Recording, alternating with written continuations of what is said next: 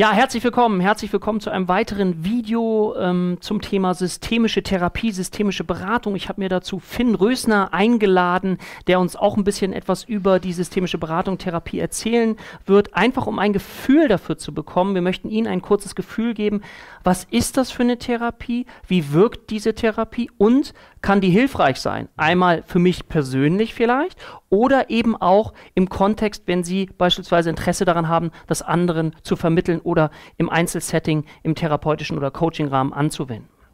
Vielleicht mal ganz allgemein, vielleicht überlegen Sie mal systemische Therapie, systemische Beratung. Vielleicht gucken Sie mal, habe ich das schon mal gehört, diesen Begriff? Was, was verbinde ich eigentlich mit diesem Begriff? Und viele verbinden so mit diesem Begriff so das Thema, da habe ich doch schon mal gehört, so Familienaufstellung. Aber die Familienaufstellung ist letztendlich nur ein kleiner Bereich der gesamten systemischen Therapie.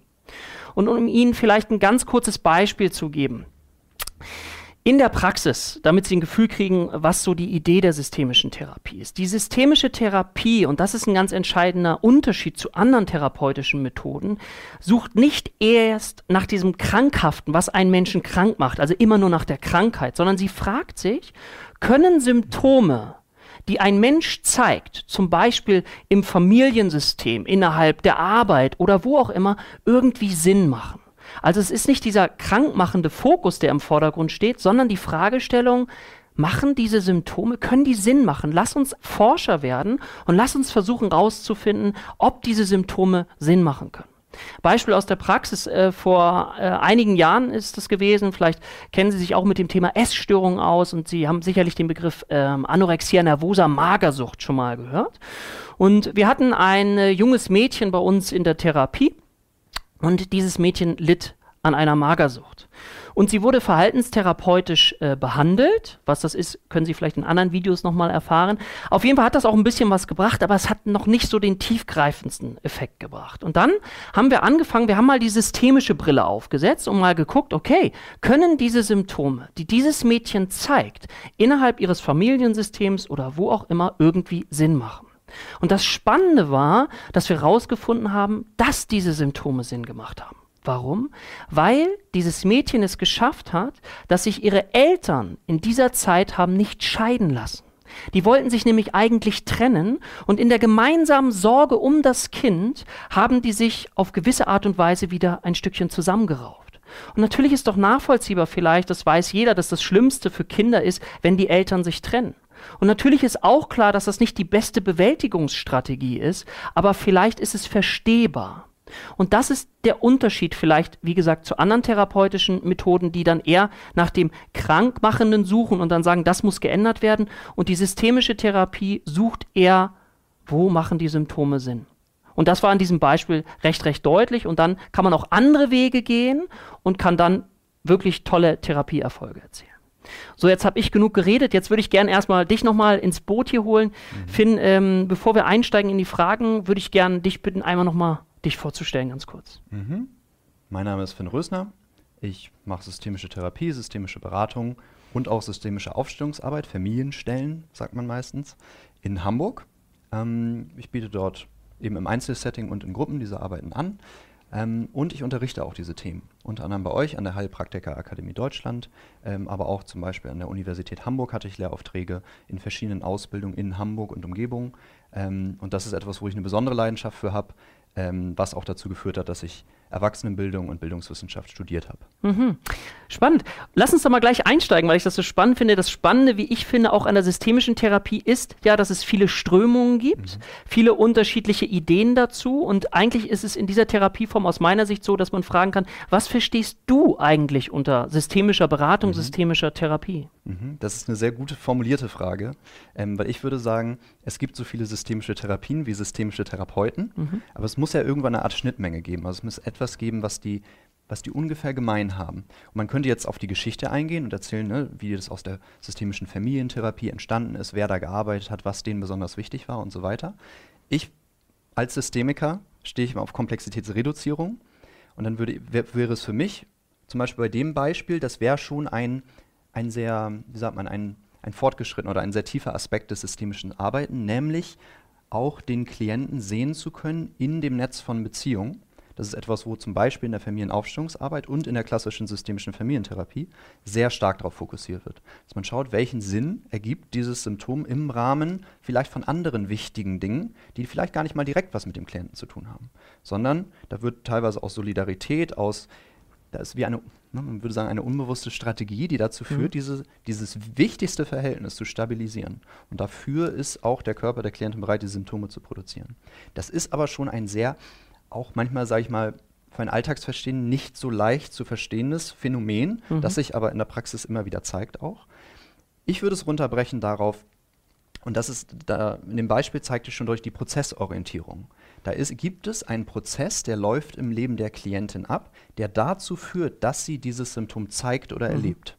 Es ist nicht, die systemische Therapie möchte nicht pathologisieren. Aha, Sie gehören hier in diese Liste, Sie haben das und das und dafür gibt es jetzt drei Interventionen und wenn die Medikamente nicht funktionieren, dann geht das nicht. Das kann, ich möchte das gar nicht damit absprechen. Das sind alles sinnvoll. Wir, wir hier unterrichten auch einen integrativen Ansatz, der ist immer offen für alles, was hilft, sozusagen. Mhm.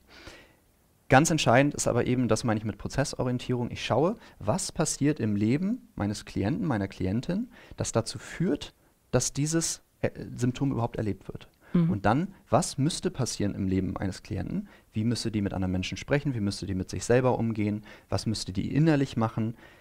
Wo gab es vielleicht schon Ausnahmen? Wo hat sie vielleicht schon Phasen gehabt, wo sie das Symptom nicht erlebt hat? Was war da anders? Solche Fragen stellen mhm. wir in, einem systemischen, in einer systemischen Beratung, in einer systemischen Therapie.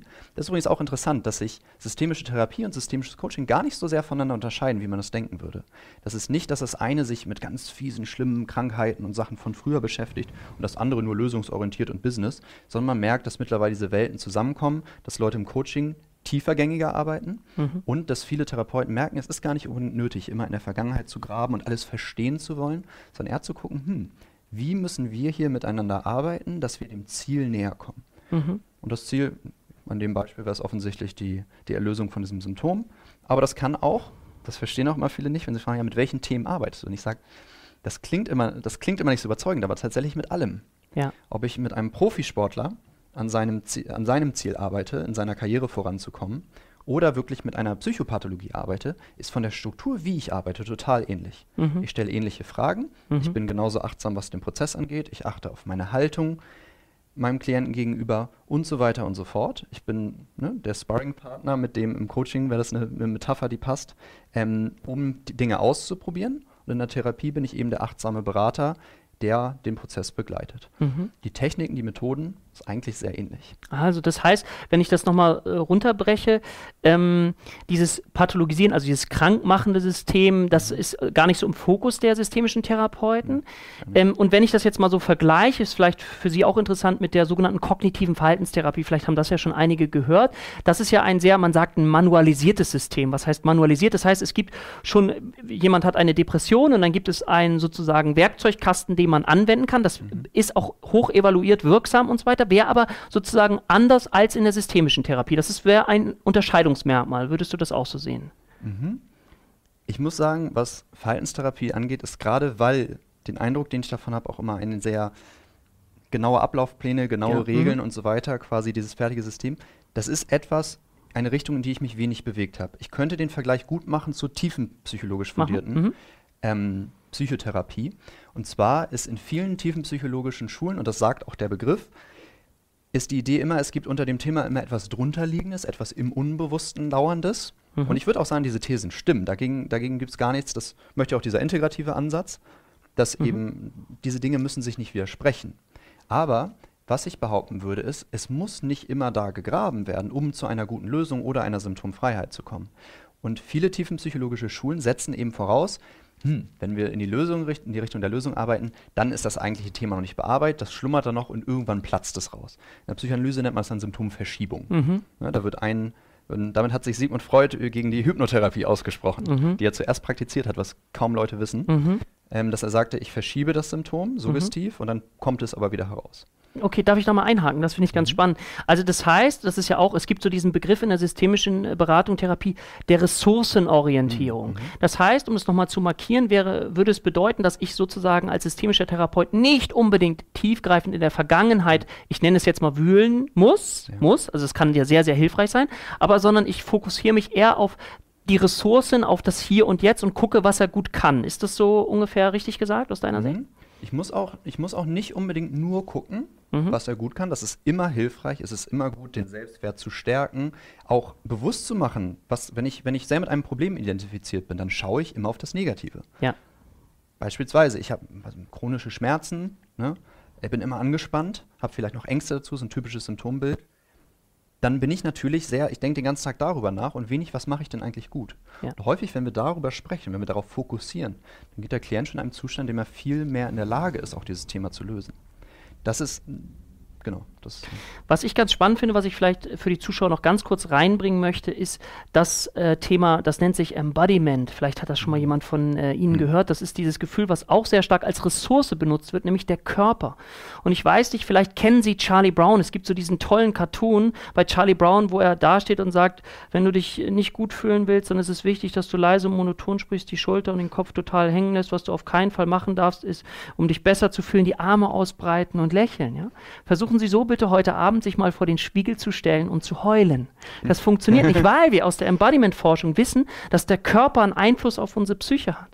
Und da die allermeisten ja den Körper auch immer mit dabei haben, ist der Körper eine Ressource, die wir eigentlich immer sehr gut nutzen können, um auch zu schauen, ah, wie geht's mir gerade? Und vielleicht achten Sie mal drauf, wie ist es, wenn ich traurig bin und Sie sitzen auf dem Sofa, dann sitzen wir nicht so da, sondern wir sitzen eher anders da. Und das läuft sehr unbewusst ab. Und das ist auch ein Bereich, den man sehr, sehr gut mit der systemischen Therapie dann auch in Form eines integrativen Gedankens, zum Beispiel mit systemischer Therapieberatung und Körpertherapie super miteinander kombinieren kann. Das vielleicht nur noch mal als äh, kleine Ergänzung dazu.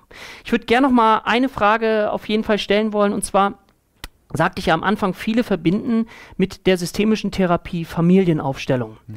Dabei ist die Familienaufstellung ja nur ein kleiner Bereich aus der systemischen Therapie. Kannst du das nochmal ganz kurz für uns ordnen, dass wir kurz wissen, aha, was steckt in der systemischen Therapie drin und vielleicht nur einen Hinweis geben, was ist Familienaufstellung?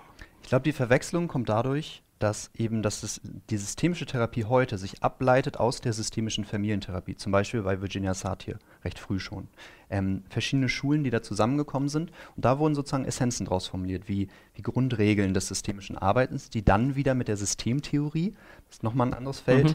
ähm, sozusagen verbunden wurden und stimmig gemacht wurden. Das heißt aber nicht, dass ich jetzt als systemischer Therapeut immer in die Familie schauen muss und nicht mal, dass ich immer ins System, also in das Beziehungsgefüge, mhm. in dem sich mein Klient bewegt, schauen muss, sondern ich kann auch diese Erkenntnisse, die daraus generiert wurden, das ist für mich höchst systemisches Arbeiten, kann ich auch die, all diesen Gütekriterien sozusagen entsprechen. Dazu hast du die Frage gestellt, Familienaufstellungsarbeit oder Familienstellen. Das ist etwas, was ich persönlich äh, praktiziere mit großer Leidenschaft, für sehr, sehr sinnvoll halte. Und es ist ein schöne, schönes Beispiel für diese Integration. Da wird häufig im Grunde tiefenpsychologisch gearbeitet, aber mit einem systemischen Blick. Mhm. Nämlich A, mit der systemischen Haltung auf meiner Seite, aber eben auch mit dem Blick, wir schauen von außen. Ich würde als Oberbegriff sagen, Aufstellungsarbeit. Ja hat fast sozusagen verschiedene Schulen ein. Da gibt es zum Beispiel die Schulen nach Bert Hellinger, die beschreiben sich selbst als phänomenologisch. Und das ist im Grunde, auch so wie das da gemacht wird, häufig nicht vereinbar mit den systemischen Grundsätzen. Sowas wie der Deutungsfreiheit des, des Therapeuten, der nur Beobachter ist, der seine Welt erlebt, sondern Bert Hellinger hat eben recht, zum Beispiel. Mhm. Seine das war die Kritik auch die ganze Genau, das, das sind eben auch, die stehen auch, diese Schulen stehen auch sehr im Clinch, was das angeht. Ähm, man kann sicherlich man hat im Familienstellen immer den systemischen Blick. Ich gucke immer in das Beziehungsgefüge. Man schaut aber auch häufig zum Beispiel in die Vergangenheit. Das ist einfach, das hängt mit der Methode zusammen, dass da eben viel geschaut wird, wo kommt das her und wie können wir da eine Veränderung einführen. Wie stelle ich mir das ganz praktisch vor? Also wenn man jetzt so Familienaufstellung macht, das ist ja, ja. also ich, nur, dass ich ein ganz kurzes Gefühl kriege, ich komme da in den Raum und ich mache das seit, seit vielen Jahren sehr intensiv äh, als, als Teilnehmer, als Praktizierender und mittlerweile als Ausbilder. Und ich habe immer Schwierigkeiten, Leuten das wirklich erfahrbar zu machen, ohne sie einzuladen. Also ich lade tatsächlich die meisten Menschen dann einfach ein, zu meinen offenen Abenden zum Beispiel, um das zu fühlen, weil es ist auch eine Arbeit, die sehr stark auf den Körper und aufs Fühlen mhm. fokussiert. Wenn man in so einen Raum kommt, dann würde man sich erstmal wundern, was die da machen. Da steht meistens das, typisch, das typische Setting ist, ich sitze am Rand, neben mir sitzt mein Klient, meine Klientin und in dem Raum stehen oder bewegen sich Menschen, die verschiedene Rollen zugewiesen bekommen haben, die, für die sie als, sich als Stellvertreter zur Verfügung stellen. Beispielsweise, ähm, wir hatten vorhin das Thema der, der Klientin mit, äh, mit Anorexie. dann würden wir einen Stellvertreter, Sie einen Stellvertreter aussuchen lassen, eine Stellvertreterin, die sich in Ihre Position einspürt mhm. und für wichtige Aspekte, wenn wir vorher darüber gesprochen haben, und vielleicht war da ein Mutterthema wichtig, mhm. vielleicht war da, vielleicht ist da eine Erfahrung, die in der Vergangenheit wichtig, vielleicht gibt es andere Personen heute, mhm. einen Partner, die ganz wichtig sind, wo wir davon ausgehen, wir bilden eine Hypothese, das könnte relevant sein, die Beziehungen dort könnten relevant sein für die Lösung dieses Themas. Und dann werden diese Personen sozusagen, an, wird ihnen angeboten, sich da hineinzufühlen. Sie positioniert diese Person im Raum. Sie hat vorher etwas ein bisschen darüber erzählt, was da los ist in der Situation. Und das ist das Schöne dort ist, und das ist höchst systemisch, wir umgehen ein bisschen die Idee, die sie von dem Thema hat, weil wir jetzt die Wahrnehmung der anderen Teilnehmer nutzen, um sich da hineinzuspüren, zu schauen, wie ist das denn für sie. Typisches Beispiel ist, das Symptom steht so. Ja. Und dann stellt sich ein Stellvertreter hier hinein und nimmt sofort an, oh Gott, das ist ja erdrückend, das ist nah, ja. das was auch immer. Das Interessante ist, wir haben jetzt aber auch die Beobachtungsposition, nämlich das Symptom kann sagen, Moment, mir ist das auch viel zu nah, ja. zum Beispiel. Aha. Und dann kann man sowas ausführen, wie wäre es denn, wenn ihr einen Schritt auseinander geht? Mhm. Und was ändert sich jetzt? Mhm. So etwas. Das ist wirklich, das sieht von außen, das sieht von außen aus wie wirklich man würde erstmal denken, das ist doch völlig unwichtig. Aber in dem Moment, wo das steht, es, es zeigt sich in der Praxis, jeder kann sich dort hineinfühlen und hat direkt einen Zugang zum symptomatischen Erleben der Klienten. Und gleichzeitig, wenn ich das richtig verstanden habe, ist es ja auch so, dass äh, die Person, um die es geht, von außen ja auch zuguckt, weil sie ja einen sogenannten Stellvertreter hat, der mhm. in der Situation ist. Und ich habe eine Metaperspektive. Genau, ja? Ich kann exakt, mir das angucken exakt. und mhm. schauen, okay, ich sehe etwas vielleicht, was ich sonst, das kennen ja viele, wir sind ja sehr stark blind für uns selber, was ich sonst direkt immer nicht mhm. sehe, sondern ich habe so einen äh, Helikopterblick. Mhm. Ja? Also den ersten Satz, den man häufig hört, ist, ja, genau so ist es. Und mhm. dann fängt das Staunen. Also, oh, das habe ich ja, so habe ich es ja noch gar nicht gesehen. Ach, ja, und der okay. hängt da auch noch mit drin. Ähm, und das ist genau, das ist ein ganz relevanter Aspekt der systemischen Therapie ist eben die Metakommunikation und der Metablick. Das heißt, wir werden im, in der Beratung, in der Therapie nicht nur miteinander sprechen, sondern wir werden auch darüber sprechen, wie wir miteinander sprechen. Okay. Ob das zieldienlich ist, ist es hilfreich, wie geht, wie geht es dir damit, kommst du deinem Ziel näher? Und auch sozusagen, wie kommunizierst du mit anderen und vielleicht sogar, wie kommunizierst du mit deinem Symptom? Wie gehst du eigentlich mit dir selber um? Welche Beziehungsqualität hast du zu dir? Mit dem Blick von außen. In der Therapie nehmen wir diesen Blick künstlich ein. In der Aufstellungsarbeit hätte man den Blick tatsächlich draußen. Ich habe einen, einen Blick, mein Klient hat einen Blick und wir können diese Position natürlich wechseln. Ich kann an andere Orte gehen, ich kann die Klientin für ihren Stellvertreterin reingehen lassen und sozusagen direkt in die Erlebensposition bringen. Und ich kann natürlich auch mit ihr reden und ihr zuhören. Und dann kriege ich sozusagen meistens die kognitive Variante des mhm. Erlebens. Mhm. Schön. Also vielen Dank nochmal für, für, dieses, äh, für dieses Unterscheiden. Ich hoffe, wir konnten Ihnen so ein bisschen die Unterscheidung nochmal darstellen. Einerseits, was systemische Therapie ist, aber auch vielleicht, aha, systemische Therapie, Familienaufstellung habe ich schon mal gehört, so einen minimalen Einblick dazu. Wir haben weitere Videos äh, dazu äh, gemacht. Gucken Sie sich das gerne an, um sich noch weiter darüber zu informieren. Vielen Dank für Ihre Aufmerksamkeit und auf bald. Tschüss.